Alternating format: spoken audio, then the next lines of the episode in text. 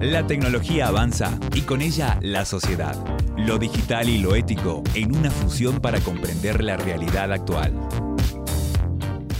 ¿Qué tal? ¿Cómo les va? Esto es Vida Tecno, el programa de la Cátedra de Ética Profesional de la carrera de Comunicaciones de la Universidad Católica de Salta. Los saluda el profesor Fernando González.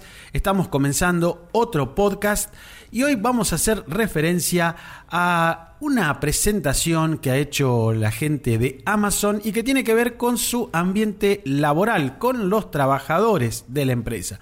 Todos sabemos que Amazon es uno de los grandes, eh, las grandes empresas tecnológicas.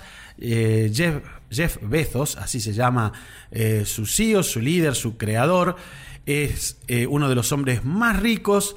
Más allá de eso, los diversos servicios que presta Amazon le han dado obviamente una presencia muy importante en el mercado, pero también se han registrado algunas quejas acerca de la situación de los trabajadores, por lo menos en algunas áreas, por ejemplo, en una de las áreas más importantes que es la de distribución de productos. Eh, ¿Por qué? Porque trabajan muchas horas, porque tienen eh, problemas incluso para eh, usar los servicios sanitarios debido a las a las cantidad de horas que pasan haciendo envíos, etcétera. Pero nos acabamos de enterar que Amazon presentó una cabina de bienestar. Esta cabina de bienestar es un espacio en el cual eh, cada uno de los empleados, con los turnos eh, correspondientes, puede ingresar y realizar un momento de meditación, de descanso y, por supuesto, todo esto em, está planificado eh, de manera consciente, por decirlo así, por parte de la empresa. Esta iniciativa ha sido vista con agrado, por supuesto, primero por los trabajadores y porque también eh, representa un espacio que supone mejorar las condiciones de cada uno de los empleados de Amazon.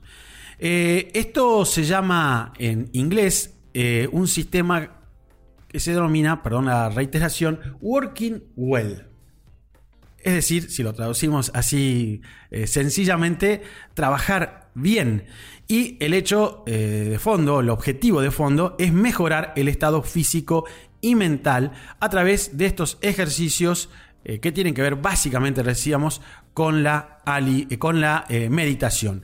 Pero también allí se recomienda a los trabajadores eh, que puedan, por un lado, eh, hacer lecturas vinculadas a la buena alimentación, a un mejor estado de vida en aspectos también físicos, como decíamos recién, y habrá, se presentarán en esas eh, cabinas de bienestar pequeños videos con información y recomendación al respecto.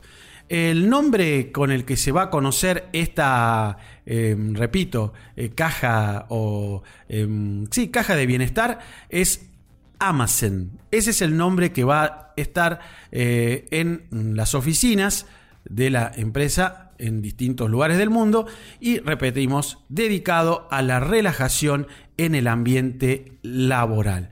Bueno, veremos eh, cómo le va a Amazon con esta iniciativa que nos parece está de alguna manera presente ya en otras empresas, quizás con otras modalidades, pero en muchos lados se recomienda, sobre todo cuando hay horarios corridos, que exista también un espacio para el descanso, eh, espacios al aire libre, espacios que quiebren un poco la monotonía de una oficina.